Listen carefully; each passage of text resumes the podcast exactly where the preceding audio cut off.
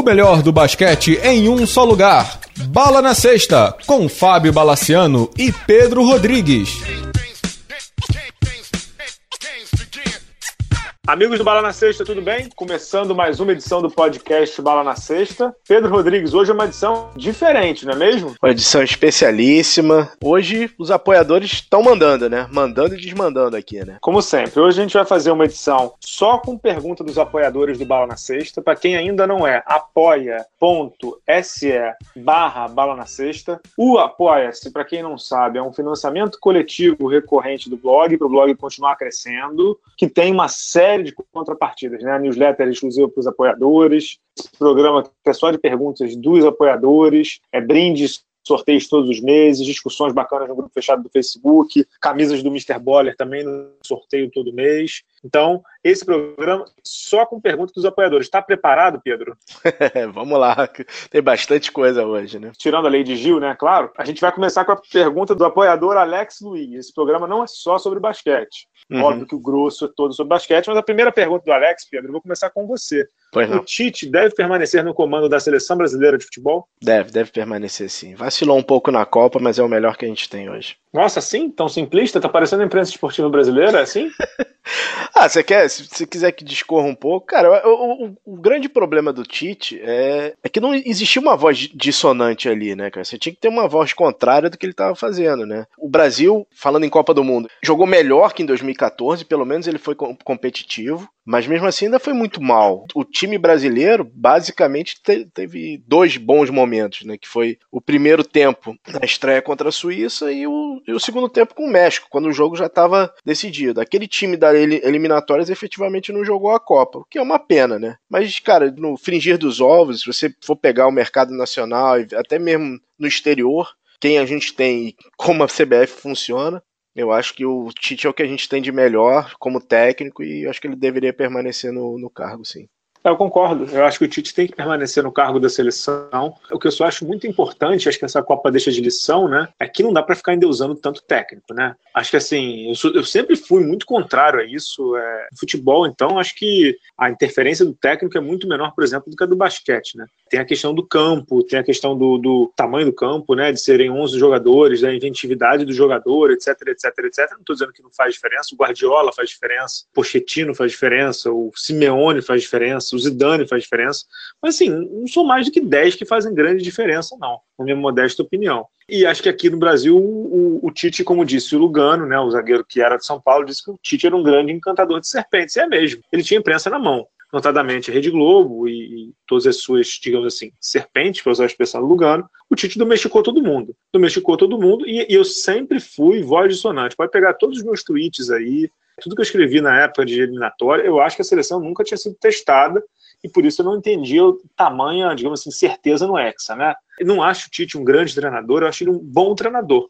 Eu não acho ele um grandíssimo treinador, tanto não é um grande treinador que ficou um ano fora, parado, depois de ser campeão mundial, nem chamado para a Europa foi. O sonho dele era treinar na Europa, nunca nem chamado foi. Eu acho que, assim, técnico brasileiro, via de regra, é tanto no, no futebol e também dá para falar isso no basquete, né? Não tem mercado na Europa, né? Nenhum deles tem. Então, o melhor centro de, de basquete do mundo, tirando a NBA, é a Europa, e de futebol é a Europa. Então, os técnicos brasileiros não têm chance lá. Você vê um monte de argentino lá, Pochettino, Simeone, aquele outro chileno também que treinou o Real Madrid, o, acho que é Pellegrini, né? Tem um monte, tem, tem um monte. O, o próprio o São, São Paulo, Paulo treinou São Paulo treinou Sevilha, que nem acho isso, tudo, também nunca achei. Então, acho que tem um endeusamento muito grande do Tite e acho que assim, a CBF é um antro, né? A CBF é uma zona, não existe gestão na CBF. Então o Tite entrou com cartas totalmente é, liberadas na manga para jogar e aí o Tite escolheu o chefe dele. Né? Assim, inacreditável. O, escolheu, o Tite escolheu o chefe dele, que é o Edu Gaspar, que, com todo respeito, não tem um pingo de noção do cargo que ele exerce. O cara estava lá em sorte, só postando foto em rede social, comentando em tudo que é Instagram de jogador, assim, não tem, não tem perfil para ser um gestor de seleção brasileira, como nenhum quase outro tinha.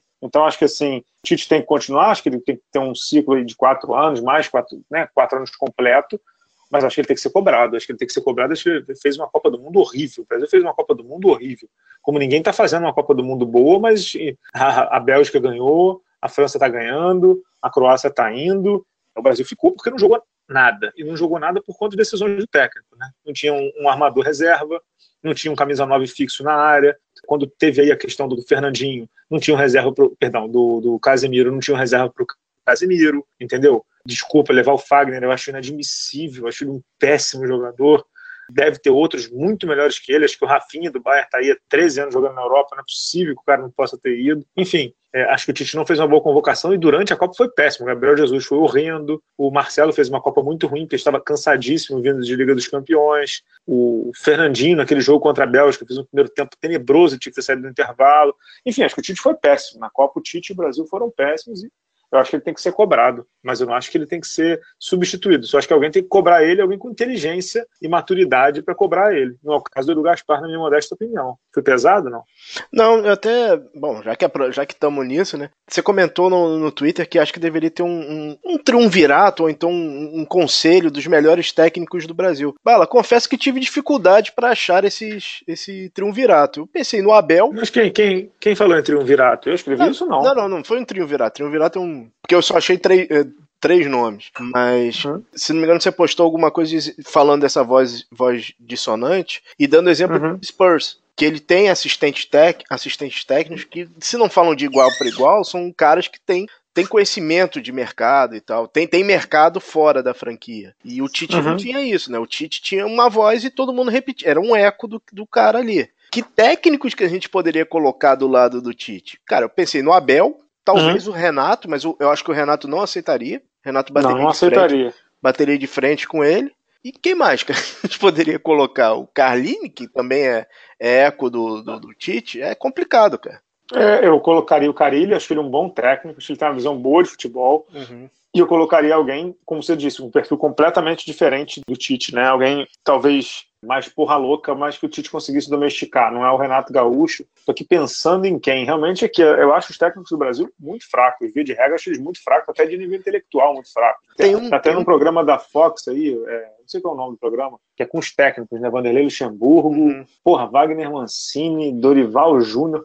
Cara, assim, o nível do debate é tenebroso. O nível intelectual dos caras é tenebroso, entendeu? Isso fala muito sobre os técnicos do Brasil. O Tite não consegue emprego fora do Brasil, não é porque ele não tem bagagem tática, é porque o que ele fala não encontra eco lá fora. Esse discurso dele parece um professor de catequização, né? Pô, um professor de biologia do, do segundo grau aí dos, dos, colégios. Isso não existe lá fora. O cara tem que ter, ele tem que ter bagagem tática, tem que ter conhecimento. Esse negócio de ficar passando a mão na cabeça do jogador como ele passa, não existe. Ficar passando confiança, o técnico tem que cobrar o jogador, ele tem que ensinar o jogador, entendeu? É por aí que eu iria. Fechamos, fechamos Copa do Mundo? Fechamos, fechamos. Eu tô, eu tô com medo Vamos... eu tô com medo de você chegar no Fernando Diniz, por isso que eu já tô querendo acelerar um pouco. Ah, Fernando Diniz tô fora, é outro desses, desses caras que falam difícil, uhum. a imprensa a imprensa esportiva que também, né, não entende o que ele fala e aí, pô, o cara é um gênio. Gênio nada, ele é um, pô, o, o Fernando Diniz não sabe nada entendeu? Tem ideias brilhantes, mas em todos os times que ele trabalhou ele não conseguiu fazer nada. Desculpem, gente, esse, esse negócio de, de que tem ideias boas, ideia boa sem, com execução ruim é uma ideia ruim. Ideia boa com execução boa. A execução do Fernando Diniz é péssima. Ah, tem elenco ruim. Tá boa, ninguém começa na seleção, né? Pô, Tirando Falcão. não é por aí não. Tirando, Tirando Falcão. Vamos lá? Vamos pro basquetinho. Pergunta do Fábio de Paulo, Xará. Bala e Pedro, quero saber o que vocês acham do que vem sendo feito no feminino como um todo. Base, liga, seleções, intercâmbio, etc. Pergunta que é corroborada pela Patrícia Santana. A Paty está sempre aqui com a gente falando de basquete feminino. Pedro, deixa eu começar nessa aí. Acho que a questão tem que ser dividida aí, né? Uhum. É, base, base, seleções é com a CBB e a liga com a LBF, né? Vamos, vamos tratar da liga primeiro, que é mais fácil. Acho que a LBF tem uma nova gestão aí sob o comando do Ricardo Molina. É um cara que eu conheço já há muito, muito tempo, uns 10 anos, que é um dirigente que eu conheço há mais tempo. É um cara que vem de mercado, ele foi diretor de marketing da Unimed durante muito tempo e tem muita noção do que é o mundo corporativo. O Ricardo tem tentado trazer um modelo de gestão um pouco mais arejado para a LBF e se impondo alguns desafios, né? Desde transmissão de jogos online, criação lá do jogo das estrelas bem mais atrativo do que ele era, times com redes sociais mais atuantes e tudo. Eu acho que a LBF melhorou muito de um ano para cá. Mas, na minha opinião, a LBF é um reflexo do que é feito na CBB. E aí, não há nenhuma crítica ao Gui Peixoto e ao time dele que estão na CBB. Mas eles pegaram uma barca que não é nem furada. É uma barca que estava afundada pelo Carlos Nunes e pelo Grego nos últimos 20 anos. O basquete feminino brasileiro foi sucateado. Sucateado não tem outra palavra. Eles pegaram o basquete feminino brasileiro, que era top do mundo, e jogaram no lixo, entendeu? Tanto o Carlos Nunes quanto o Grego jogaram o basquete feminino brasileiro no lixo. Não há formação, não surgem grandes novas meninas o tempo inteiro, entendeu? Os times de base acabaram, hoje em dia a gente tem quatro, cinco times que fazem base no Brasil, Finasa em Osasco, é, Jundiaí ainda faz, mas estava até acabando o projeto, a Vila Olímpica da Mangueira, Sou Sou, né, mais ou menos, e pouquíssimos outros, pouquíssimos, não, eu não consigo falar dez times que fazem base no Brasil, e como não tem base, não surge atleta, como não surge atleta, a mão de obra fica escassa, o nível da seleção cai, o resultado internacional cai. Eu acho que é uma bola de neve, mas não é, não é de agora, né, Pedro? Isso aí tem 20 anos. Exato, Bala. E isso daí passa muito pela. Exatamente o que você falou, na gestão da CBB, né?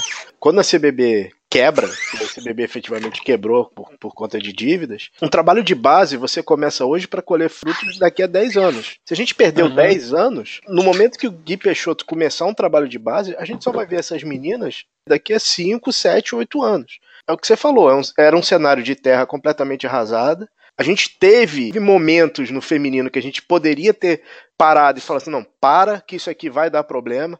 Eu acho que um desses momentos foi o campeonato mundial, que quando teve aqui no, no Brasil, em São Paulo. A gente poderia ter 2006, parado. Né? Isso, que ali foi o fim da, da ali a geração da Janete efetivamente saiu de cena. Então ali a gente poderia ter, ter parado e começado a pensar na geração que hoje seriam as Janetes, que seriam as Martas, etc, etc. A gente perdeu esse, esse bonde. E, cara, é um cenário do zero. Para a base, é um cenário do zero. Então, é, é, é assim, é, o, o Gui Peixoto é mais um daqueles desafios que ele tem para transpor, mas é muito complicado, cara, porque você tem... Você sabe uma coisa interessante, isso que você está falando? É, logo que eu comecei a escrever de basquete feminino, acompanhar basquete feminino e tal, e é óbvio que o nível hoje da LBF é um nível baixo, porque, na verdade, o nível do basquete feminino brasileiro é baixo mesmo, uhum. né? Tecnicamente baixo, e isso não sou eu que estou falando. Isso é você pegar aí o. Eu tenho o levantamento dos últimos 20 anos dos resultados, né? O Brasil ou é penúltimo ou é último de Mundial ou Olimpíada, que para mim é o que vale. Competição classe A. Não adianta ficar pegando Copa América, se bem que Copa América ultimamente, mas eu nem, nem, nem chega na Mundial, tá. Mas assim, não, não adianta pegar Copa América, não. Tem que pegar competição classe A.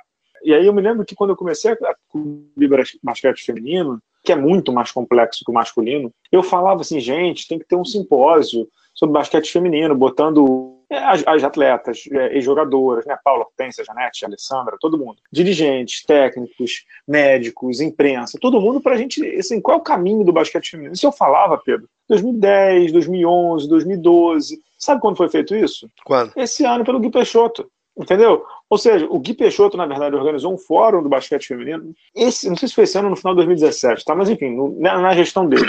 para entender o basquete feminino, que é o que já deveria ter sido feito no país há muito tempo. Então aí entra no que você falou. O Gui Peixoto está organizando um fórum, organizando a casa. Assim, com todo respeito, ele só vai ter resultado no basquete feminino até há 10, 12 anos. Uhum. Coitado, dá até pena, porque ele pegou uma barca furadíssima. Não tem a meninas no basquete feminino hoje, que, por exemplo, no masculino, ele, ele consegue dar uma arrumada na casa e tem uma geração de Benite, de Augusto, de Felício, de Raulzinho, que consegue minimamente bater, botar o Brasil no Mundial. Na Olimpíada talvez seja mais complexo, mas no Mundial consegue. O feminino não. O feminino Brasil, não sei se vocês sabem, daqui a duas ou três semanas, começar o Mundial Feminino. Sabia disso, Pedro, na Espanha? Não, não sabia. Pois é, o Brasil está fora porque não ganhou na Copa América. Lembra que perdeu da Jamaica, que era um time amador, não sei o que, não sei o que. Ah, que, que, perdeu para o time, time das jogadoras de vôlei, não foi? É, é, isso aí. É, era um time de jogadoras de vôlei. Falo isso muito com a Paula, né, Magic Paula. Uhum. É, as meninas têm muita culpa nesse cenário também, porque nunca tentaram mudar e nunca também se esforçaram para treinar além da conta. Então, quando teve até aquele movimento lá do. Como é que chamava aquele colegiado? Uhum. Né, boicote, lá como é que é? Eu acho que até quem, quem organizou foi o Ricardo Molina, acho que ele deu até algumas exageradas. Ele foi até além do ponto. Mas é porque o cara estava vendo que a barca ia afundar, entendeu? Ele estava vendo, ele, o famoso vai dar merda. Ele viu que ia dar merda, ele tentou puxar a coisa para ele, acho que ele até deu algumas exageradas, mas ele viu que ia dar merda, ele viu que o negócio estava russo e ninguém fez nada com ele. O que, que aconteceu? O Brasil ficou em último na Olimpíada e está fora do Mundial. Vai dizer que o cara estava errado? Talvez na forma, mas no conteúdo, zero errado. Estava certíssimo. E o Brasil, ele foi o que você falou, Pedro, acho que você deu o recado aí. São 10, 12 anos para reconstruir. O Gui Peixoto está tentando, né? Contratou um técnico novo, Carlos Lima, está com, com, convênio lá com a Confederação Brasileira de Clubes, está fazendo os brasileiros de base. É pouco, é, a gente sabe que é pouco, mas não tem dinheiro também, né? Você hoje não tem dinheiro. Ele vai demorar no mínimo uns 10 ou 12 anos.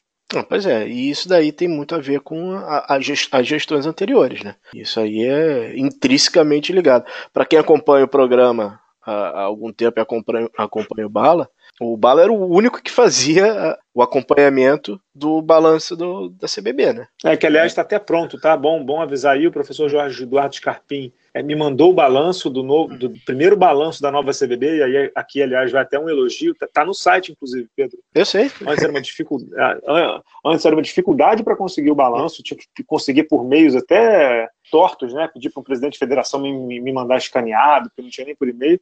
Tá no site lá, na CBB. Quem quiser procurar e quem quiser fazer análise, faz. O professor Scarpim já fez comigo e a gente deve divulgar nos próximos dias. É, assim, o professor Scarpim me ligou e foi, assim, vou estar tá dando até um spoiler aqui, né? Ele me ligou e falou assim, Bala, o Gui, ele relançou a CBB, né? Ele faliu a CBB, né? Tipo, fechou as portas e lançou de novo. Uhum. Porque aquilo ali era um, ele falou, ele, o cenário de terra mais arrasado do que a gente imaginava. Então você imagina que o cara não enfrentou e que ele está enfrentando para reconstruir o basquete feminino do Brasil, que é, que estava na lama, né? É, vamos torcer, porque a história do basquete feminino é muito rica, tem, tem medalhas mais recentes e tem campeonatos mundiais mais recentes que o próprio masculino. E, cara, tem uma geração de meninas aí que realmente pode vir a, a dar alegrias agora para o Brasil, né, cara? Exato. Vamos para a próxima. Vou juntar duas perguntas aqui, tá? O Rodrigão, pai do Heitor, Rodrigo de Oliveira Cavalcante e o Ricardo Mazo, eles fazem pergunta assim. O Rodrigo pergunta, Bala e Pedro, qual o impacto do Golden State na free agency? Com a chegada do Cousins, ele esfriou a free agency ou é coisa da minha cabeça? E o Ricardo faz assim: o Bala e Pedro, vocês são os novos comissários da NBA. Mudariam algo para aumentar a competitividade da liga? Poderiam fazer um top 3 de medidas que tomariam no day one?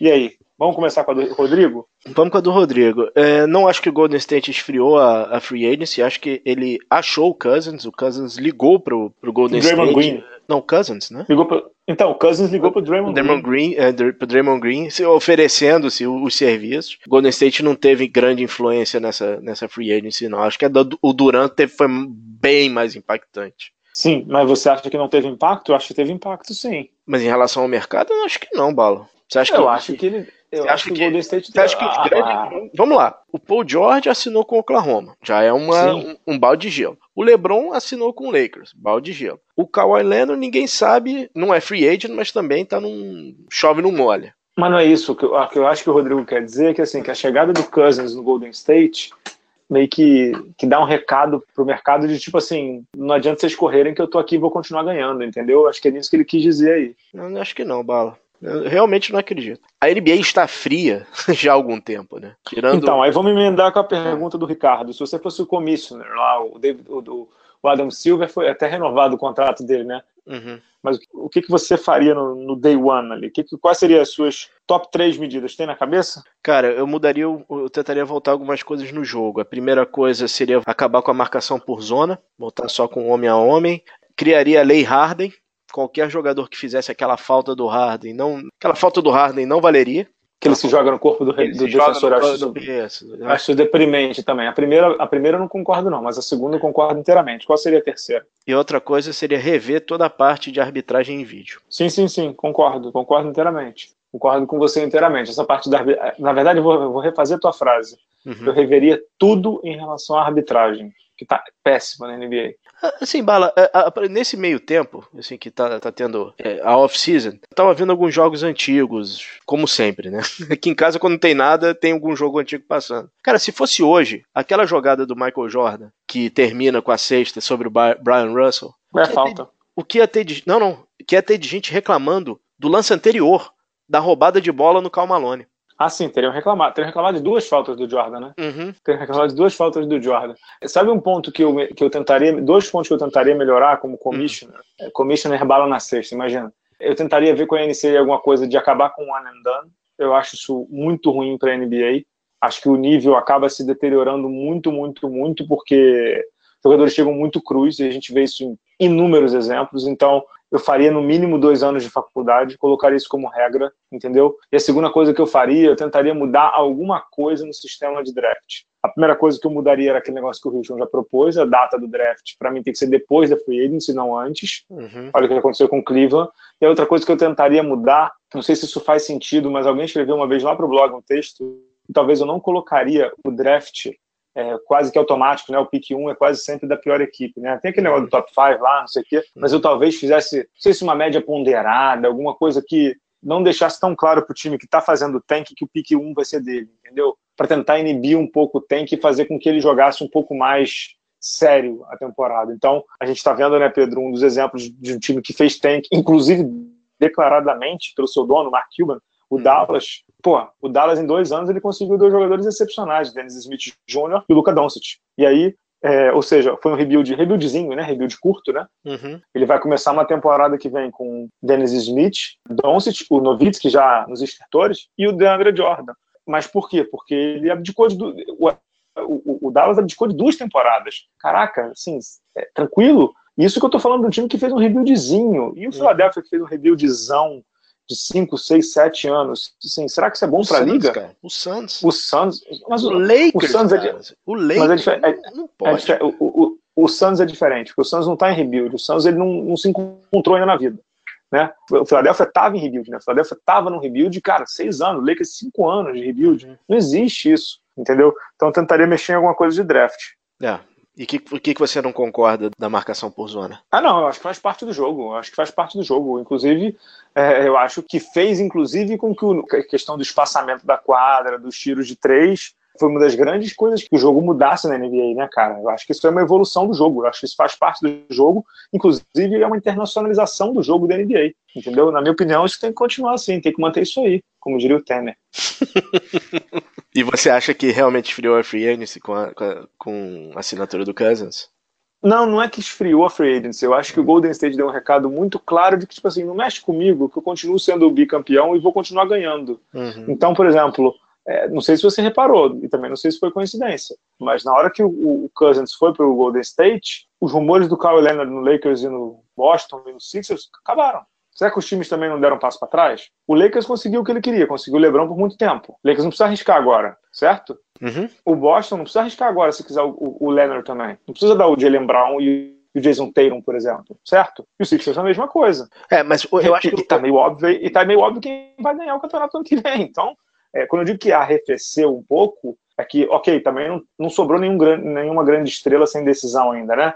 O melhor jogador que ainda não tomou decisão na NBA hoje é o.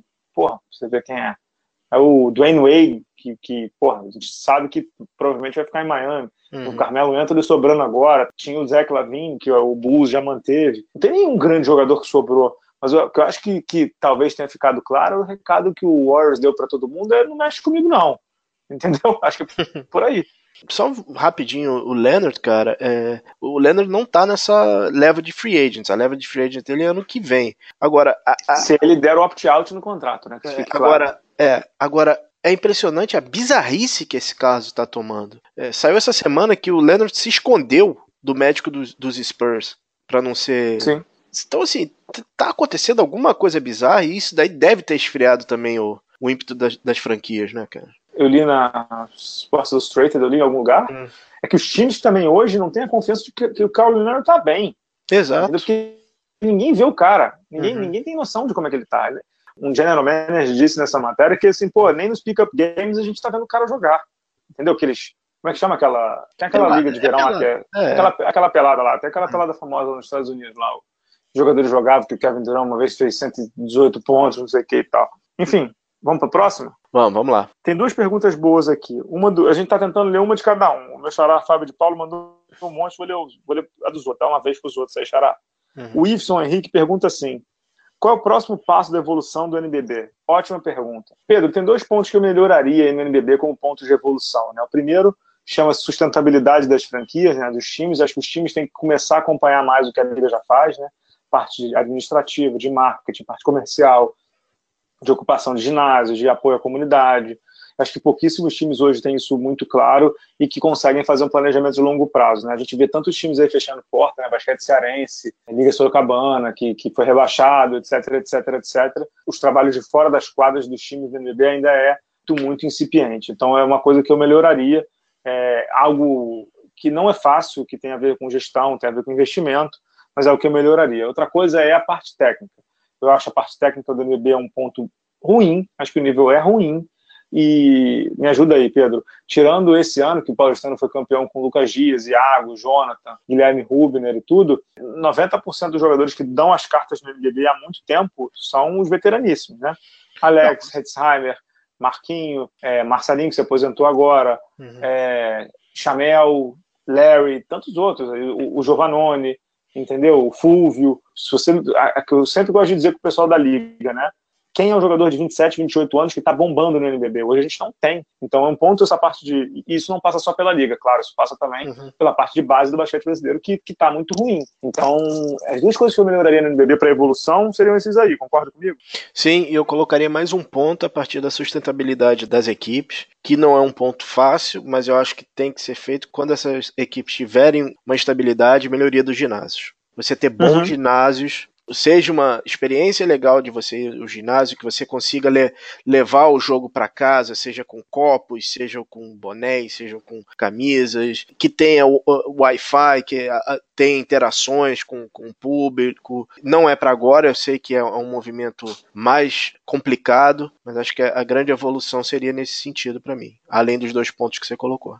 É, e assim, faz parte do caminho, né? Uhum. Assim, é, não dá, não. Aqui no Rio, achou-se a, a, Arena Olímpica, né? Também porque tinha que usar, um absurdo não usar aquela arena. Mas. Que aliás não vão usar mais, né? Esse é outro problema, né, Bala? É, é brincadeira, né? Mas assim, Rio, São Paulo, é, tem que ter um, uma arena multiuso para para as franquias do NBB, para os times do NBB. Tem que ter, cara. Tem que ter uma boa arena. E hoje a gente tem essa tem mais incertezas do que qualquer outra coisa, né? Sem dúvida. Próxima? Vamos lá. O Miguel Amado, do Quinto Quarto, parceirão, gente boníssimo, um dos caras mais educados que eu já conheci nesse meio aí. Ele pergunta assim: por que, que o Stephen Curry não tem o respeito que merece no submundo das redes sociais?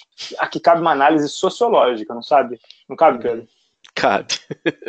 o jogo do Curry, da forma que ele joga, é uma forma revolucionária. E como é uma forma revolucionária, diferente, ela atrai muito mais desconfiança e muito mais repúdio do que qualquer outra coisa. Eu acho que é a primeira vez que a gente está vendo um jogador com essa estatura, com essa, é, com esse tipo de jogo comandar a liga. É, é a primeira vez. E o, a personalidade do Curry, é por ser uma personalidade mais expansiva, não tão combativa, combativa no, nos momentos certos. Ele, ele não é vamos lá, ele não é presepeiro, ainda existe pre, é, presepeiro, mas ele, ele não é um, um cara assim, ele é um cara diferente. Por ser um cara diferente, ele atrai muito mais repúdio do que qualquer outra coisa. E assim, a gente está vendo uma, um aumento absurdo de seguidores do Golden State, seguidores do Curry, não sei o quê é normal isso. É normal você ter fãs do, do Curry que não tem ideia de quem foi o pai dele, não tem ideia que, que o irmão dele joga na liga. É normal, as pessoas gostam de quem tá ganhando. Isso também é outro, outra coisa que pode explicar o ódio que as pessoas têm do Stephen Curry nas redes sociais. É, eu não acho que chega a ser ódio, não. Outro dia, eu não sei com quem foi que eu tava comentando, hum. se era com o Dennis do Bola Presa e tudo. A gente tava brincando de como é que seria, por exemplo, o Michael Jordan hoje em dia que o Michael Jordan, para mim, para mim, Fábio Balaciano, sempre foi, como é que eu vou dizer assim, intocável, porque assim, a carreira do cara não, não tem defeito, né? Se você olha a carreira do cara, né? Começa no Chicago, apanhou muito do Detroit do Boston, ficou lá, treinou, ganhou do Detroit do Boston, depois ganhou três campeonatos, parou, voltou. Porra, foi, jogou bem no ataque, jogou bem na defesa. Porra, era um líder, tem histórias de superação. Porra, eu falei assim, cara, o Jordan, porra, não, não seria, não, não, tem, como diz um amigo meu, não tem buraco na história dele. E aí no sábado eu publiquei uma história do Jerry Krause no Facebook do Bala na Sexta no Instagram. Chegou a ler, não? Lê, li sim. Infelizmente, né? Você leu as reações? não, não li, não. não li. Assim, pessoas de, com todo respeito, de 20, hum. 25, 23 anos, contestando o Michael Jordan. E ali eu falei assim, desculpe o termo, eu falei, fudeu. Porque quando você começa a contestar o Michael Jordan com argumentos tão vazios quanto, ah, não, ele demandava trocas do time porque, com todo respeito, o Agra e o Zé Boquinha disseram isso na ESPN, fudeu, fudeu, entendeu? E aí, assim, é, foi o comentário que eu estava falando com o Denis, né?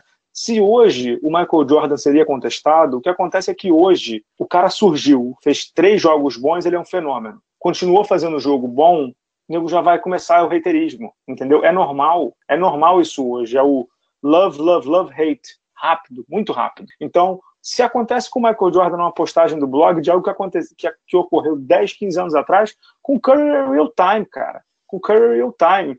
E assim, as pessoas não percebem o quanto ele muda o jogo, o quanto ele já mudou o uhum. jogo, entendeu? Desculpa, é de uma miopia, é de uma cegueira absurda, porque o que esse cara tá fazendo pelo basquete, goste você dele ou não, essas mudanças que acontecem no jogo, das bolas de três, do jogo ser mais acelerado, eu não vou dizer que é ele, não, mas é ele que personifica isso, entendeu? Ele é o, o epicentro dessa brincadeira toda. Ele que inventou o chute pós-drible, ele que inventou o chute do meio da quadra, reinventou, né? O chute do meio da quadra, ele que mostrou que sim, é possível você ganhar chutando bola de três.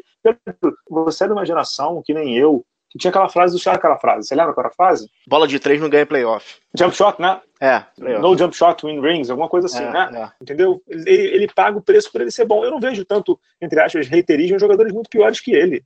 E aí, óbvio que também tem a questão do carisma, né? Todo carismático, ele gera isso, né? Tanto é, reações boas quanto reações ruins. Eu só gostaria que fosse mais reações honestas em relação ao que ele faz do que desmedidas, digamos assim. É, Balen, um pouco, só acrescentando um pouco o que você falou, essa geração é engraçada porque ela contesta fato. Uhum. Isso, isso, é um fato, isso aconteceu, não adianta você falar ao contrário que isso aconteceu, não entendeu?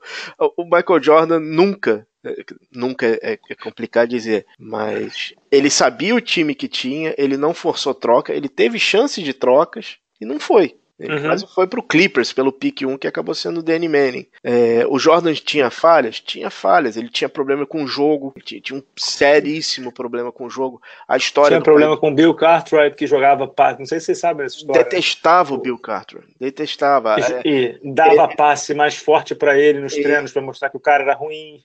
O, o, não, ele foi trocar. Ele foi trocar. O, o Cartwright foi trocado pelo camarada dele, que era o Charles Oakley, que era o camaradaço. Sim, camaradaço do Jordan o pai dele foi assassinado em circunstâncias que até hoje são extremamente são nebulosas, né? Entendeu? Uhum. A, a, a, assim, a mulher dele, não sei se você lembra disso, a mulher dele era a mulher de um cara que jogava com ele. Ah, não sabia disso não do Red Tears, era a mulher dele. Ele pegou lá a mulher do cara. Caçazu, O primeiro Tá bom, Pedro, Pedro, Pedro. É. Nelson Rubens aqui, tô fora, hein? Não, mas o, o, ele tinha calcanhares de Aquiles. Ele tinha calcanhares de Aquiles. Mas uhum. ele, ele, é a excelência do basquete. Ele é o, o supra-sumo do jogador de basquete. Ele sempre foi o. Sempre vai ser o patamar. Eu, infelizmente eu não li as reações, mas eu acho até engraçado alguém contestar esse Nossa, foi, foi bizarro. Foi bizarro. Quem sou eu para falar mal dos meus, dos meus seguidores, dos meus é, amigos aí do Facebook e do Instagram, mas assim, esse dia eu vou te dizer que eu dormi mal. dormi mal. Aconteceu isso em outra conta de basquete que acompanha, que tá no Twitter, que ele falou, se não me engano, alguma coisa do Orlando. Cara, o mundo caiu em cima da cabeça do cara. Podemos passar para a próxima pergunta, Pedro? Vamos, vamos lá para a próxima pergunta. Beleza, vou chamar aqui o Mr. Boller é, a gente volta com a, com a, próxima pergunta, agradecendo ao Esmerino Coelho, que perguntou sobre o NBB ser dominado por veteranos. Né? A gente acabou falando um pouquinho dessa pergunta do Esmerino. Voltamos. Próxima pergunta já já.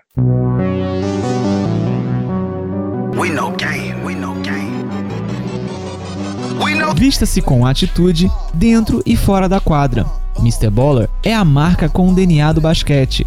Camisetas e bonés personalizados, criados com alto padrão de qualidade para a academia, para o dia a dia, para o seu lifestyle. Visite nossa loja em mrballer.com.br e conheça nossas estampas exclusivas, pagamentos via cartão de crédito ou boleto bancário. Se preferir, chame a gente no WhatsApp 47 99754 0272. Siga também o Mr. Baller no Instagram e na nossa página do Facebook. Junte-se a nós, Pia Baller. Pedro, o Leonardo Bernardes pergunta assim: o Golden State Warriors já é grande na história da NBA como Lakers, Celtics e Bulls? São tão conhecidos por estes que não vivem no mundo do basquete? Sim ou não? Eu acho que o Golden State já é uma franquia gigante, né? Três títulos em quatro anos é gigantesco, não é? Bala, não existe local nenhum que venda qualquer coisa da NBA que não tenha alguma coisa do Golden State. Não existe. Qualquer NBA Store tem coisa da, da, NBA. Se você for procurar qualquer coisa, tem alguma menção no Golden State. O Golden State conseguiu excelência. E é o time da década. Uhum. E é o time mais quente da, da, dessa, dessa época atual da NBA. Para mim, eles chegaram. Uhum. Eles chegaram. É o time da década e isso ninguém vai tirar deles, cara. É, é o time da década que pode continuar ganhando por muito tempo, né? Uhum. Isso aí. Eu concordo, eu acho que o Golden não estou dizendo que não tô dizendo parte técnica, né? De... A franquia em si, a franquia. A franquia, o, o, a franquia. A marca Golden State Warriors. Eu acho, concordo contigo. Concordo contigo. Vamos para a pergunta do Diego Safadi, ou Safadi, não sei como é que chama o nome dele. É, vocês enxergam algum caminho positivo para o Knicks no futuro próximo? Ele botou uma coisa que ele tem razão. Parece que o Knicks está sempre muito distante eu concordo com ele. O que, que você acha, Pedro? Cara, o Knicks precisa achar um caminho. Ele precisa achar um caminho é, rápido. Quando parece que o Knicks está acertando, acontece alguma coisa, alguma loucura, o Knicks se perde de uma maneira inacreditável e eles voltam tudo lá para o começo. O Dave Fisdale é uma tentativa disso, buscar uma certa normalidade, buscar um nome estabelecido na liga para, cara, dar um norte para a franquia, dar um, um caminho para a franquia. Eu espero que dê certo, Bala. Sinceramente, eu, eu espero que dê certo. Mas imaginando que, o, que, que não haja interferências da gerência superior. Tudo isso, doutor, duas ou três temporadas, é isso? É, duas ou três temporadas. Cara, de voltar ao playoff no leste? Vai, você é otimista, hein? Vamos lá, o primeiro ano, o primeiro ano é o ano que o Dave Fisdale vai tentar fazer alguma coisa. Se ele for bem, ele ganha apoio da imprensa e da torcida pro ano que vem para temporada uhum. seguinte. E aí eles vão uhum. começar uhum. a fazer, é, fazer graça no. Eles ainda estão se montando no draft. Uhum. Se eles conseguirem um free agent nessa temporada de 2019-2020, aí, cara, o superlativo do Knicks vai para a estratosfera. E aí Mas David... parece que o Knicks, o Knicks tem uma boa notícia, né? Foi dada semana passada que aparentemente o nosso bravo James Dolan vai vender a parte dele, não é isso? É, eu postei lá, o James Dolan está começando a preparar a papelada para sair, para passar o controle da franquia. É uma excelente notícia. Nossa, é, é, essa é a melhor notícia para o Knicks possível, porque com esse cara lá é tipo. É tipo com a, com a, família Buzz no Lakers antes da Ginny Buzz assumir. Tava uma zona, entendeu? Com ele lá não adianta. Tem que tirar ele correndo, correndo. Esse cara é um maluco, de primeiríssima qualidade, entendeu? É, eu, eu, respondendo a pergunta do, do Diego, né? Eu, eu, eu, acho que o Knicks foi bem no draft com o Kevin Knox tem o Porzingis voltando, mas eu também não consigo ver muito mais do que isso, não, entendeu? É, o Enes Kanter ficou no Knicks, né? Uhum. Manteve o contrato, também como tá ganhando tinha que ficar mesmo. Mas eu não consigo, eu não consigo ver tanto futuro no Knicks porque foi o que ele mesmo escreveu, né? A franquia muda muito o tempo inteiro, né, cara? Muda muito o tempo, não tem continuidade para ninguém. Eu acho que o nome do Fisdale, como você disse bem aí, é o talvez seja o equilíbrio, né? O ponto de equilíbrio entre uma coisa e outra, entre a loucura do Knicks e um cara que já está razoavelmente estabelecido na liga e que vai conseguir trazer um pouco de tranquilidade para a franquia. Agora, a pressão em Nova York é muito, muito grande. Então, como é que ele vai conseguir conjugar isso aí de um ou dois anos de insucesso até conseguir voltar playoff, deep, né, e pesado em playoff? Acho que vai demorar um pouquinho ainda. É, só lembrando que o, Knicks, assim, é, ele tem um coeficiente de torcida de futebol, entendeu? Eles dão preferência para os jogadores que jogam em Nova York, jogadores que eles já conhecem, vira e mexe. É, isso não existe, né, cara? É, imagina, cara, o general manager chegar e falar: olha só, é, a gente não vai investir tanto esse ano porque a gente vai botar os sensores para melhorar o treinamento dos jogadores. Pra quê, cara? New York Post vai botar na capa. Caveira, né? É, vai botar, não, vai botar um sensor com uma camisa do Knicks, novo reforço. É. Bom, Matheus Petroli, o Melo no Lakers seria uma boa caso ele acerte um buyout com o OKC? Essa, essa pergunta pode até ficar datada quando a gente publicar o programa, né? O Carmelo Anthony recebeu, como, como eu até antecipei no, no, no, no, no Bala na Sexta, né? Quando o Paul George renovou, o Oklahoma ia ter que fazer alguma coisa, porque o Oklahoma, não sei se chegou a ver, entre salários e taxas, o Oklahoma ia pagar 300 milhões de dólares e a saída do Carmelo alivia o Oklahoma City Thunder em quase 60 milhões de dólares. Porque de salários o Oklahoma paga quase 160 milhões, são 60, 70, quase 70, 65 milhões acima da Luxury Tax. Então é uma insanidade o que ia acontecer lá no, no Oklahoma. E aí o, o Oklahoma avisou o Carmelo: ó, se tiver uma trocazinha aqui eu arrumo para você, senão eu faço o buyout e se vira malandro, né? Houston, Lakers, e Miami surgem como, digamos assim, favoritos para ter o Carmelo. Pedro, vamos, vamos inverter a pergunta do Matheus, que é a seguinte: onde ele seria uma boa e ele ainda é uma boa para a NBA? Ai, vamos lá, Bala. Ele ia ser uma boa em Houston, se, e tem muitos sis nessa história, ele não já não tivesse brigado com o Mike D'Antoni. Ele e Mike D'Antoni em New York caíram na, na, na, uhum, na porrada. Na porrada. E o Carmelo tem que entender que ele já não é mais o jogador que ele era, cara. Ele é um jogador para sair do banco, para controlar a segunda unidade e tentar voltar a ser um bom arremessador, ser um catch and shoot. O Houston é um, é um, um lugar que os caras arremessam muito e você vai ter dois caras que podem levar a bola para você. Mas estão estão bem debilitados de defesa agora. Perderam o Ariza e o Mobuti, não é isso? Mabuti. Mabuti. Uhum. Na teoria ele seria um bom encaixe, mas basquetebolisticamente falando. Agora, de pessoal, ia criar uma tensão no vestiário com D'Antoni, Chris Paul e ele, cara, que eu não sei se o Harden tem saco nem cabeça para segurar, não. Miami, ah, bom, Miami pode até ser para jogar lá com, com o Wade, que são camaradas, são parças, mas para onde vai o Miami? O Carmelo teria que buscar uma franquia para ganhar. Nenhum, a única que ele poderia ganhar efetivamente é, é o Rockets. Qual é a outra opção que, que temos na mesa? O Lakers? É, na verdade, assim, não esses três times são. Esse, é, é, pois é, é, é, o ponto é esse. Mas, assim, acho que a questão importante aí, que o nego tá cogitando esses três times, que são os três times da Banana Boat, né? Lembra daquela foto da Banana uhum, Boat lá? Uhum, uhum. O nego tá, o nego tá cogitando o Carmelo nesses times pelo, pelo simples motivo que são os amigos do Carmelo, não é porque é. os times têm interesse, né? Então, que eu é, até, até, vejo assim, ah, o Lakers, o Lakers em nenhum momento demonstrou interesse no cara. Tanto que o Oklahoma já deu permissão para o Carmelo conversar com as franquias, e quem demonstrou um mínimo interesse foi o Houston e o Miami. O Lakers nem, nem, nem tinha, nem foi para dentro do cara. Então, eu não acho que o Lakers seja, seja uma franquia interessada, embora para o Carmelo, eu acho que seria a melhor coisa do mundo ele jogar com o LeBron. Porque o LeBron é um grande facilitador, né, Pedro? O LeBron, uhum. ele deixa todo mundo na cara do gol. Então, ele poderia deixar o, o Carmelo, como você colocou, na posição que para ele, na minha modesta opinião, concordo contigo, é a mais confortável para ele, que é desse catch and shoot, né? É jogar como ele joga na seleção americana, é jogar é, sem tanta responsabilidade de fazer 30 pontos por jogo, sem individualizar demais o jogo, porque ele, quando faz isso, faz besteira, né? Joga muito no contra um, e isso é o caos para os times que ele jogou. Então, assim, eu sou o Carmelo, eu olharia com com boa dose de carinho o Lakers. O lance é que eu acho que o carinho do Lakers não é grande por ele. O Lakers, eu acho que o Lakers não tem o menor interesse, cara. Menor uhum. interesse. E assim, o D'Antoni detesta com todas as forças o, o, período dele em Nova York. Ele fala com, com desdém o período dele em Nova York. Tem uma entrevista é, do é. tem de mais ou menos um ano e um ano e meio atrás. Ele tem palavras bem contundentes em relação. É, então, meu ponto sobre ele no Houston, duas coisas, né? Primeiro, o encaixe tático disso aí não existe. Uhum. Porque, como você disse bem, o Houston perdeu o Ariza e perdeu o, o Mabute, né? Que, que foi pro, pro, pro Clippers, não é isso? Uhum. Perdeu defesa, perdeu dois jogadores de excelência defensiva.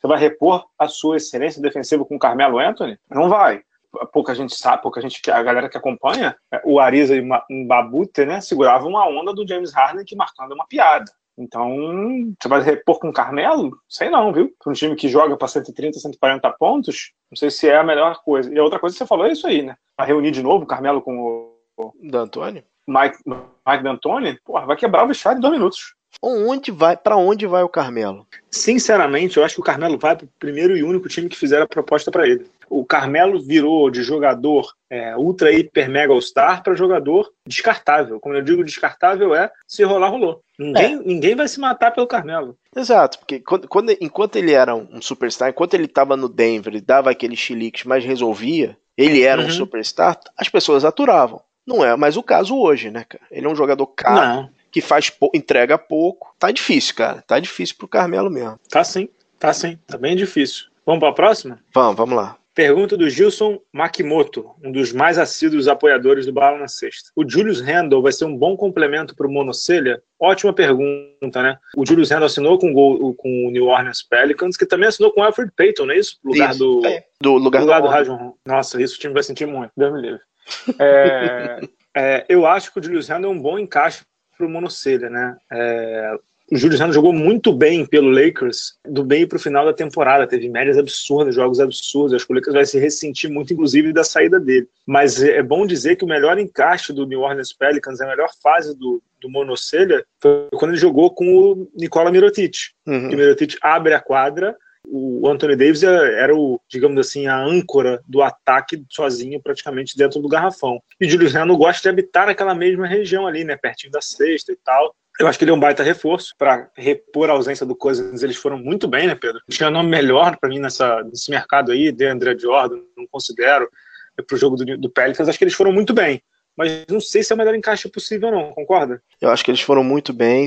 Em rebotes, os números são equivalentes ao Cousins. Você perde em ponto, mas você ganha muito em velocidade. O, Uhum. Randall, o Ra- Randall é muito mais ágil que o Cousins. Tá claro que esse time do, do Pelicans, quão mais atlético, melhor é- ele fica. Eu acho que foi uma, exce- um excelente, uma excelente contratação do New Orleans. Pena perder o Rondo, concordo contigo, foi uma pena perder o Rondo, mas eu acho que eu acho que ele tem chance de encaixar sim, cara. Eu acho que foi uma boa contratação. Não, foi sim, foi sim.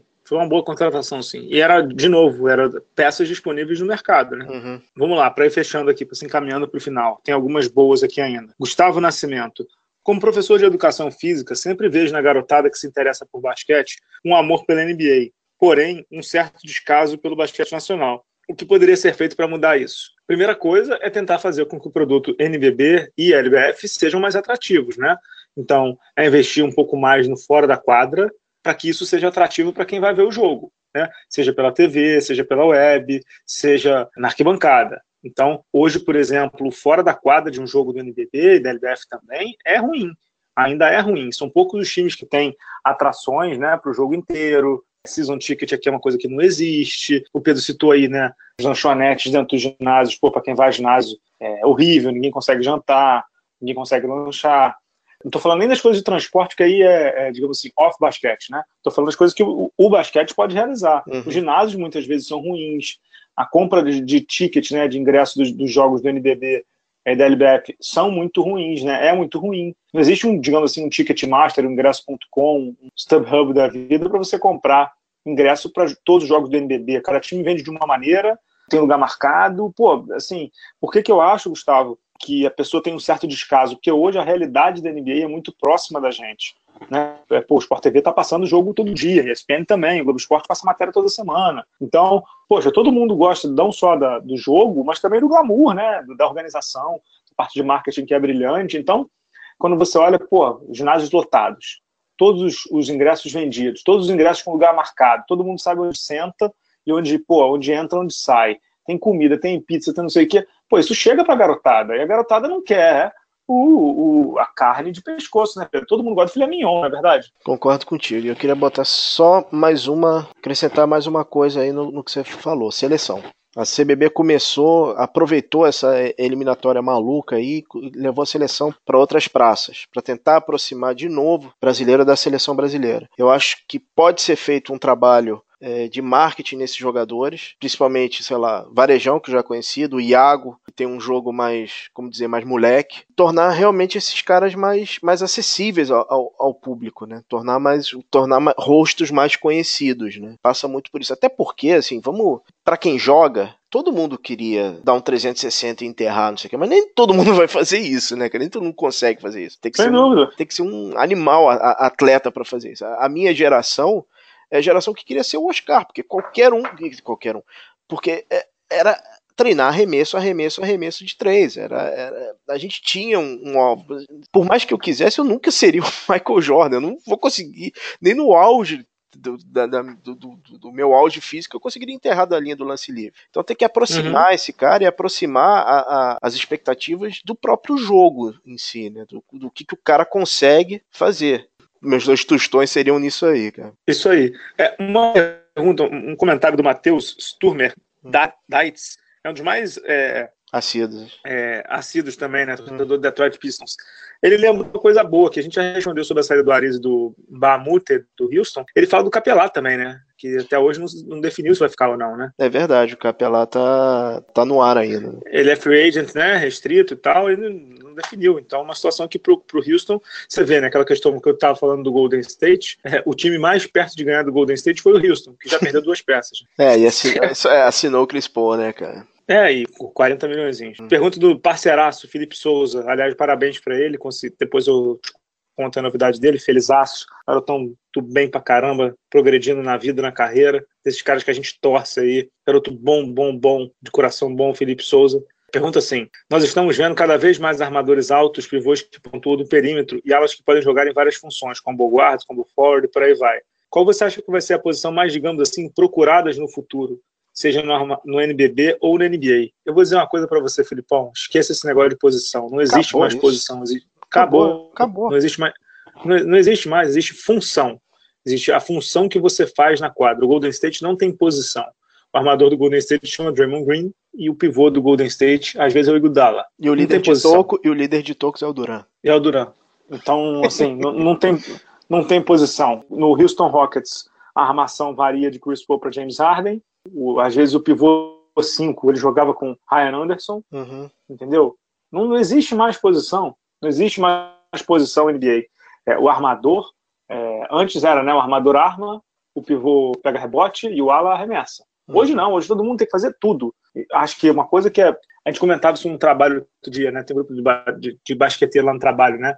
Que antes a NBA era a NBA dos especialistas, né? Uhum. Ou seja, poxa, o Red Miller era um baita chutador, mas no time dele tinha o Dale Davis e o Anthony Davis que pegavam muito rebote e o Mark Jackson que armava, né?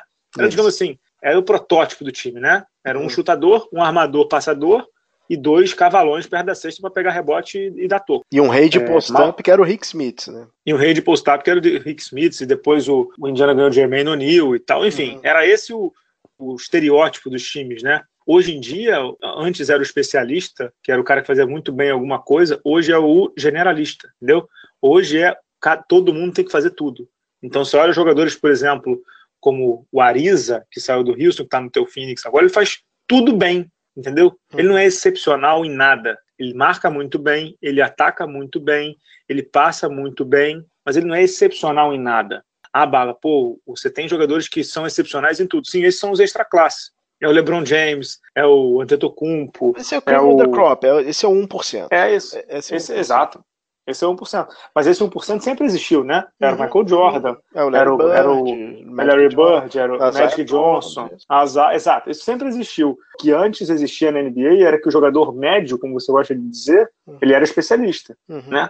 Hoje ele é generalista. Isso faz com que a NBA mude completamente e faça com que o jogo seja mais completo. O jogo da NBA hoje é um jogo completo. Então, todos os All-Star Games que eu perguntava sobre o jogo tinha mudado, era unânime lá, é verdade. O jogo está mais completo hoje. Para você jogar na NBA hoje, ou você é um pouco mais completo ou você vai ser limado. Por isso é que, voltando à primeira pergunta do programa, uma das primeiras, eu falei sobre o tal do one and done NCAA, porque o jogador precisa chegar mais preparado. Um exemplo aí, o Filipão acompanha é, basquete de, é, high school e o Lazzarini teve aqui recentemente, aliás, um dos programas de maior audiência da história do podcast, né?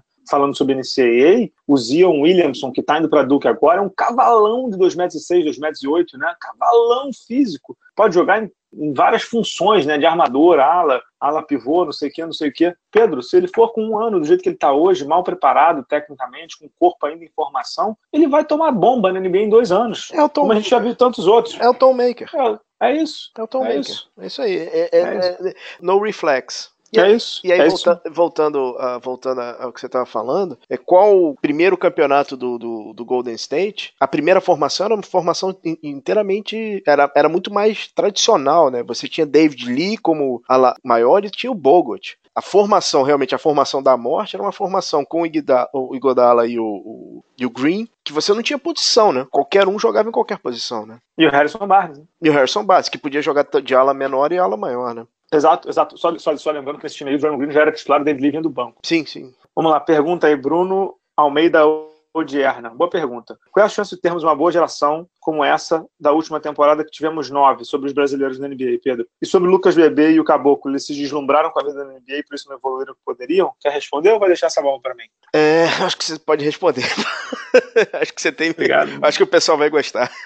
é, assim, a chance de termos nove brasileiros de novo na NBA acho muito pequena. No, no, curto prazo, acho muito pequena. Eu até escrevi essa semana no Bala Sexta, né? Foi até para a capa do UOL com grande destaque e grande audiência. Essa pode ser a menor temporada de brasileiros na NBA desde 2009, né? 2009, 2010, né? Com só três brasileiros têm contrato garantido, Raulzinho, Felício e o Nenê. E aí a gente até consegue dizer, né, com pouquíssimo tempo de quadra para todos eles, nenhum deles joga mais do que 20 minutos por jogo, o que é muito pouco. E a gente não tem nenhum brasileiro com, digamos assim, perspectiva rápida de entrar, né? Esse ano a gente teve três no draft, o Xendo, o Iago e o Gabriel Jaú, né? O Gabriel Jaú e o Xendo é, de Bauru e o Iago do Paulistano, mas que tiraram o nome deles do draft. E vamos combinar, Pedro, muito provavelmente eles não seriam draftados mesmo, eles são super jovens e pouco conhecidos no mercado americano. Então a chance de termos nove brasileiros, ou seis, sete brasileiros mais proximamente na NBA é diminuta. Diminuta porque não está saindo jogador de nível de NBA, isso é super claro. Sobre a situação do, o Bruno pergunta, do Lucas e do Caboclo. Sim, ele pergunta se se deslumbraram, não sei o quê. Eu não sei se a palavra é se deslumbraram, mas assim, eu vou usar o outro termo que você usou aí. Eles não evoluíram o que poderiam. Na minha opinião, eles não evoluíram o que poderiam. É, não sei se treinaram pouco, não sei se. Não sei, mas o fato é não evoluíram o que poderiam. Eles dois são free agents agora e não estão sendo procurados por times da NBA. Podem acertar um contrato não garantido, podem acertar um contrato de um, dois anos aí, com times menores, digamos assim, é, Phoenix. Posso Menor? falar Phoenix, Pedro? Menor que o Sacramento, Bala? É, mas assim, o Sacramento era o caso do Caboclo, né? O, é. o, o, o Lucas estava no Toronto, né? Uhum. Pode, pode. Tô pensando assim. Não tem problema. Posso falar Phoenix? Pode, pode. Tá, tá, hoje tá valendo tudo. Hoje tá valendo tudo. É, Phoenix, não sei qual, qual, outro time que, pô, Orlando, talvez o Brooklyn Charlotte, Nets. É, Atlanta, é, exatamente. Atlanta. Exato, é, exato. São times que talvez fizesse algum sentido contratar jogadores jovens para um uhum. ano, que estão em rebuild e tal. Baratos, agora é, sendo super claro com você, Bruno, e com os ouvintes aí do Bala na Sexta, é, fontes ouvidas pelo blog de dentro da NBA, não foi uma só, foram mais de uma, eles dizem que não há interesse neles. Não há interesse neles mesmo, porque é, as informações circulam entre as franquias. O que, que eles fizeram dentro da quadra, o que, que eles fizeram fora da quadra, como é que foi a parte de treinamento deles, por que, que eles se desenvolveram na G-League. E aí também tem aquela grande mentira que é a G-League, né, Pedro? É, o Bruno Caboclo foi MVP de G-League aí, né? Jogou bem, não sei o que e tal, não adianta. G-League é uma coisa, NBA é outra, né? Então, os times conhecem o que está acontecendo ali, eles sabem o que funciona e o que não funciona, e quem funciona, e por onde funciona. Não vejo perspectiva boa, boa para eles, não, Pedro. Em relação ao caboclo, quem conhece inglês, tem facilidade, escutem o programa do Dwayne Casey, no podcast do Hoje, falando do caboclo. Na época do All-Star Game, né? Na época do All-Star Game, e ele fala rigorosamente isso. Ele falhou como técnico, porque ele não conseguiu fazer que o caboclo entendesse o que ele queria. Ele não conseguiu uhum. fa fazer que o jogador evoluísse. E ele pede desculpas e não sei o que, assim, a franquia tentou. A franquia tentou, tentou, tentou. Cara, a franquia comprou um time para ele, praticamente. Exato. Eu, eu, espero realmente que ele que tenha uma boa carreira, porque ele tem todas as, as ferramentas, mas ele tem que realmente achar um caminho agora, cara. Ele tá meio, tá meio num limbo. É meio preocupante até. E em relação ao, ao, Lucas, ele chegou a sair da rotação do Toronto. Né? A gente achou que ele fosse ganhar é, mais espaço há duas temporadas atrás, quando o Biombo saiu, efetivamente isso aconteceu, e ele foi perdendo espaço, inclusive para esses calouros novos, né? Esse, esse menino inglês que o Toronto selecionou na última não, temporada. É, não é inglês, não. O ah. Jacob Poulter é austríaco, rapaz. Austríaco. Não tem um inglês também? Tem, tem um menino. Não, o que seja. ele foi perdendo espaço para esses meninos que o Toronto selecionou. É uma pena, cara, porque ele estava indo bem na rotação e do meio para o fim da temporada parece que a coisa deu uma certa desandada. Sem dúvida, sem dúvida. É, para fechar, Pedro, uma Ellison Rolim, quais os livros do mundo da bola laranja vocês indicam? Eu vou indicar é, alguns em inglês e outros em português. Uhum. Tem um em português do David Halberson, que é Michael Jordan, a história de um campeão e o mundo que ele criou. Esse livro é sensacional, ele tem em português, eu tô até no site da Saraiva, tem uma edição para comprar aqui, tem estoque limitado, custa 79, caceta, muito caro, mas tem na Saraiva, é possível comprar, é um dos melhores livros de basquete que eu já li. Eu gosto muito do, do Eleven Rings, do Phil Jackson, né, dos Onze Anéis, acho que é um livro maravilhoso. É do, Sam, é do Sam, é do Jack McCollum, né, ou do Sam, do Sam na verdade, é escrito pelo Phil Jackson, né? Phil Jackson. Tem alguns outros livros que eu me amarro também. O, Break, The Breaks of the Game, se não me engano, também é do, é do David Halberson. Deixa eu botar aqui para ver o nome do autor. The Breaks of the Game. Você já leu esse livro? Não. The Breaks of the Game, deixa eu conferir o autor, peraí. Vai lá, vai citando os seus aí que depois eu volto. Bom, vamos lá. Em português, é, é difícil de achar, mas ainda mas existe, que é, é a autobiografia do Magic Johnson chamada Minha Vida, uhum. até o Dream Team que tem é, é uhum. super rica. Cara, tem que ler Jordan Rules, que é o livro do Sam Smith, né? Do Sam Smith que faz todo toda a primeira o primeiro campeonato do Jordan desde o primeiro jogo. Seven Seconds or Less que também é do que é do Jack McCollum. Uhum, sensacional sobre a história do Phoenix Suns formado pelo Mike D'Antoni. Mike D'Antoni que ele durante um ano ele, ele trabalha, né? Ele acompanha como se fosse um integrante da, da comissão técnica do Suns, que é maravilhoso. Beta Ball que é um livro sobre como foi construído o Golden State Warriors, que ele mostra desde o começo da franquia, de onde ela veio, o caos que era até a chegada desse novo grupo. Tem mais um do McCollum que eu queria ler. Vai lá, vai lá, vai seguindo aí que eu. Agora... Ah, eu peguei, eu separei aqui o The Breaks of the Game, do David Halberson, uhum. é, que, é, que, é o mesmo que é o mesmo que escreveu o livro do Michael Jordan. Tem o The Book of Basketball do Bill Simmons, é muito bom, muito bom. Eu nem sou fã tão do Bill Simmons, mas o, é, o The Book of Basketball, o subtítulo é muito bom. The NBA According to the Sports Guy, que é como o Bill Simmons é chamado nos Estados Unidos, né? Muito, muito bom. Tem alguns outros livros que eu me amarro, que não são só sobre quadra, mas sobre gestão, como você citou o Beta Ball. Tem um livro que é chamado Ice to the Eskimos, né? É, Maravilhoso. É, Ice to the Eskimos. Você sabe a história de quem é o autor, não? Não. Não sabe, não? Não. O autor, eu vou te dizer o nome dele, você vai me dizer quem ele é. Ice to the Eskimos é dizer assim, how to market a product nobody wants. Ou seja, como vender um produto hum. que ninguém quer.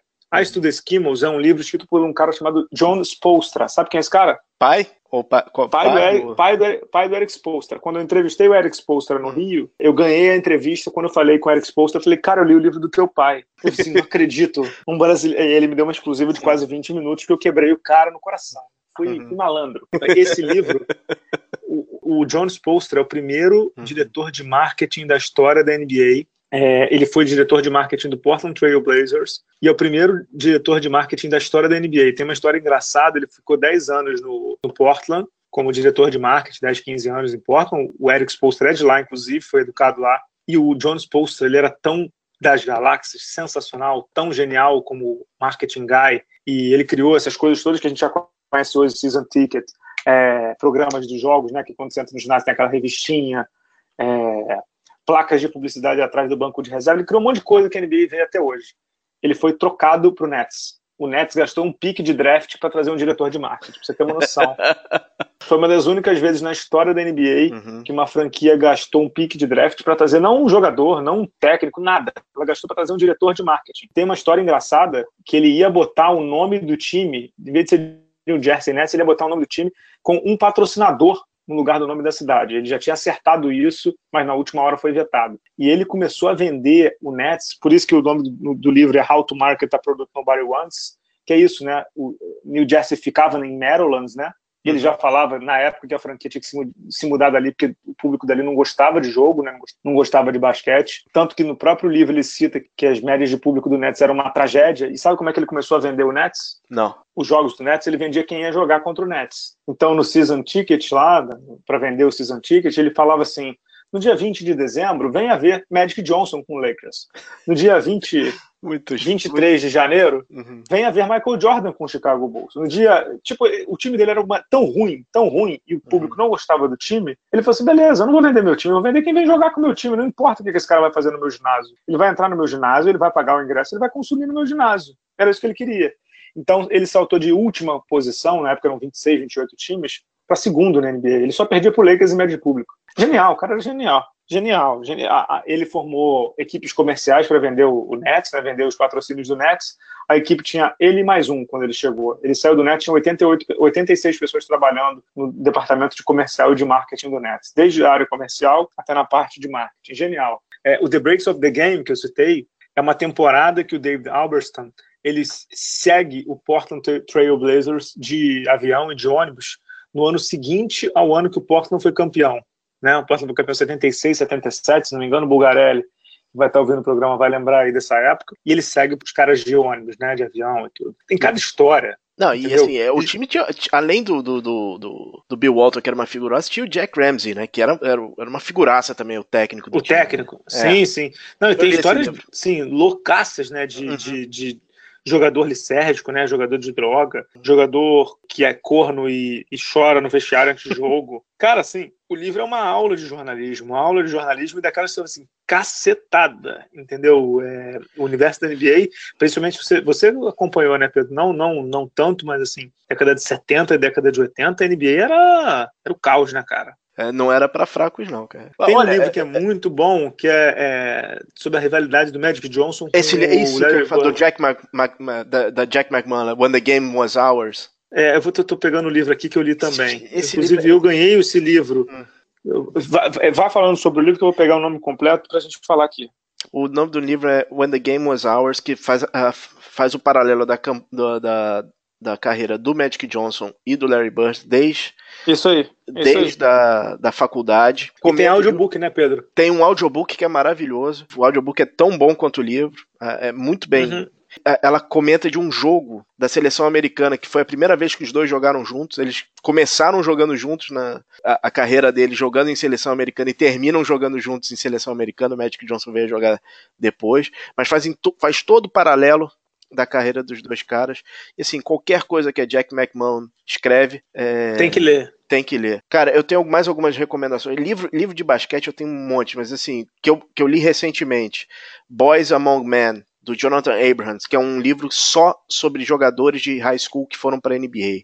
Então você uhum. tem, tem a história do Moses Malone, você tem a história do Tracy McGrady, você tem a história. Terrence Miles. Terrence, tem do Ed Curry que foi pro Bulls, é, tem a do LeBron, a, do, a, história do LeBron é maravilhosa, é um livraço, vale a pena, também tem audiobook, e o do Jack McCollum, outro livro que é obrigatório, que é o livro do Dream Team. É, eu ia citar esse aqui, tava com ele aberto aqui. É. Esse livro, assim, e aí ele fala como, como uma, uma capa da Sports Illustrated influenciou a formação do time, que ele, é, a Sports Illustrated colocou o Charles Barkley como um jogador top 5 da, da, da NBA, como é que foi a briga para o Isaiah Thomas não ir para o time. Tem a derrota, né? Tem a famosa, a famosa partida que eles. Que o, o, o primeiro, pra, primeira partida que eles jogam, que eles, eles perdem, ele narra o jogo inteiro uhum. partida, e tem alguns nomes conhecidos lá, Bob Hurley, Chris Webber, vale a pena. E tem um livro, Bala, que não é sobre o basquete, mas é a vida cobrindo o basquete, que assim, quem não se emocionar ou não, não tirar alguma coisa de boa desse livro, realmente é um robô com coração de gelo.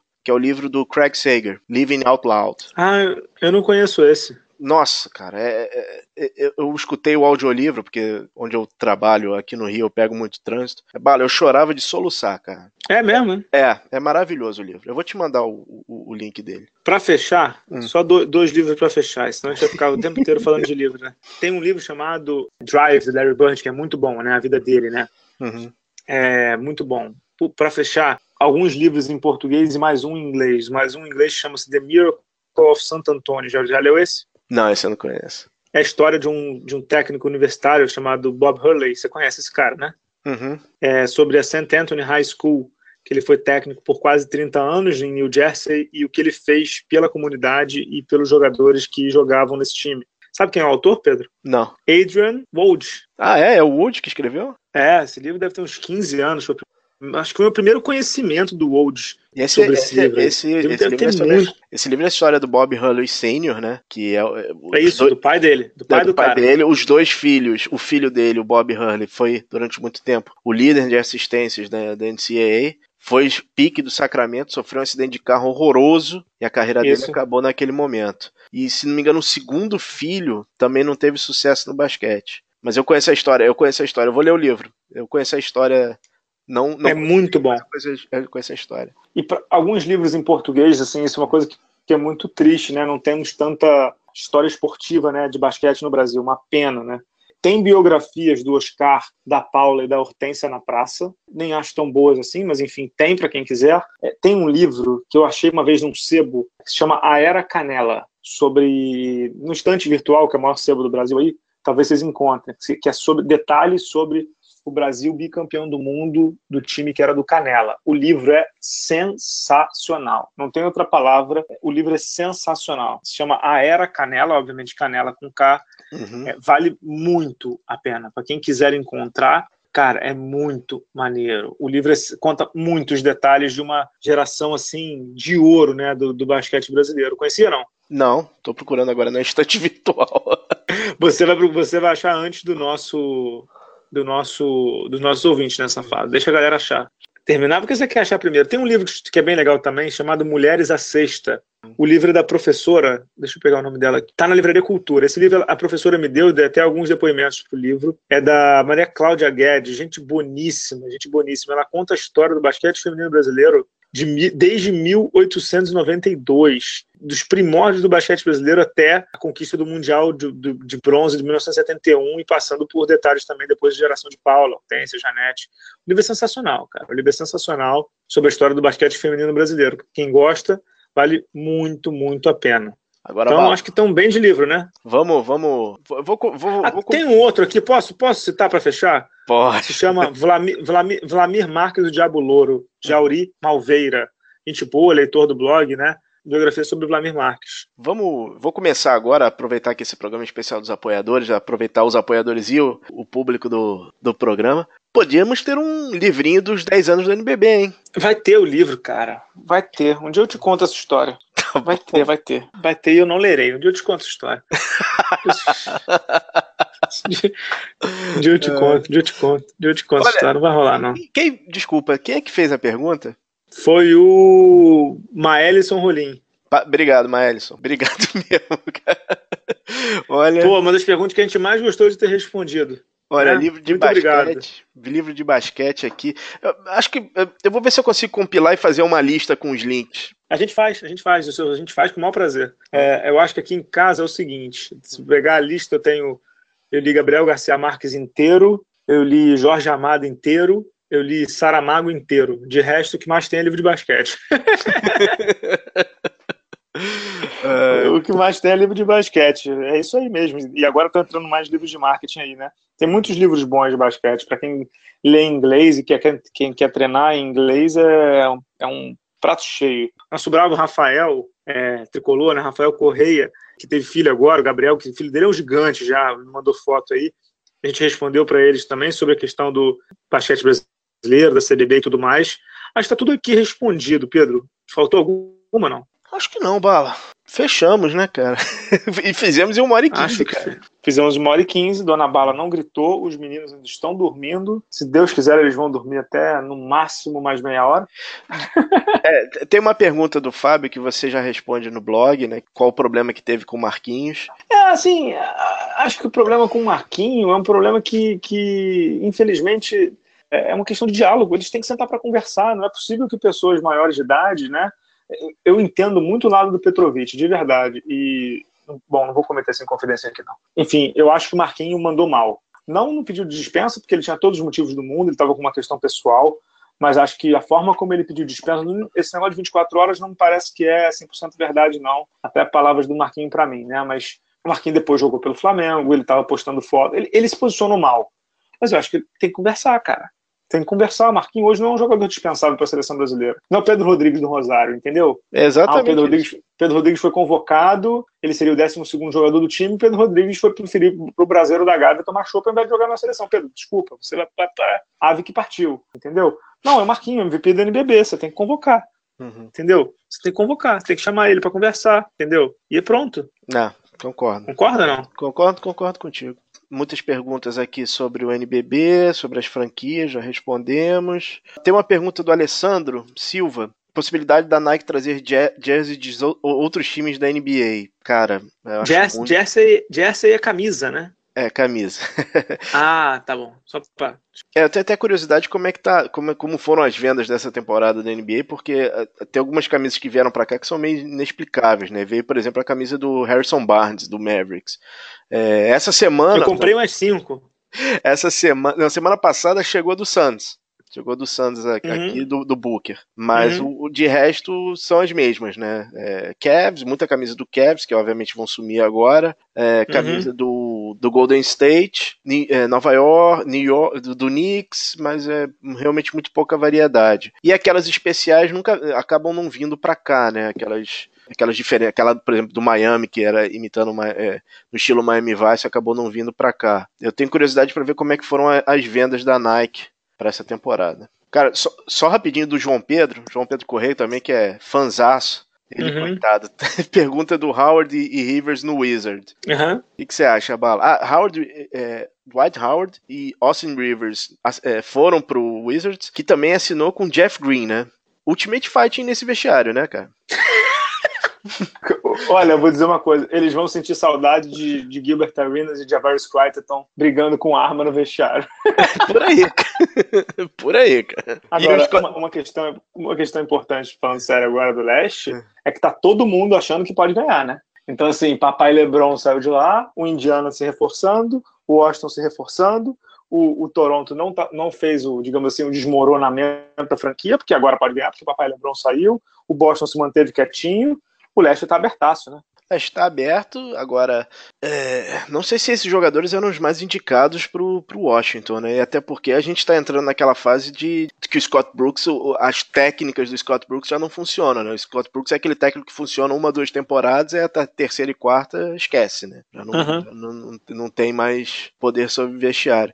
Agora vai, vai ser animado esse vestiário, cara porque, meu Deus cara, do céu. animadíssimo. Esse, esse vai ser animado, cara. Ah, bala, conseguimos, hein, cara. Conseguimos. Tem alguma pergunta que o senhor gostaria de fazer, não? Para você? Não, para mim não, pode ser para Deus, pode ser para qualquer um. Eu tenho uma pergunta para você.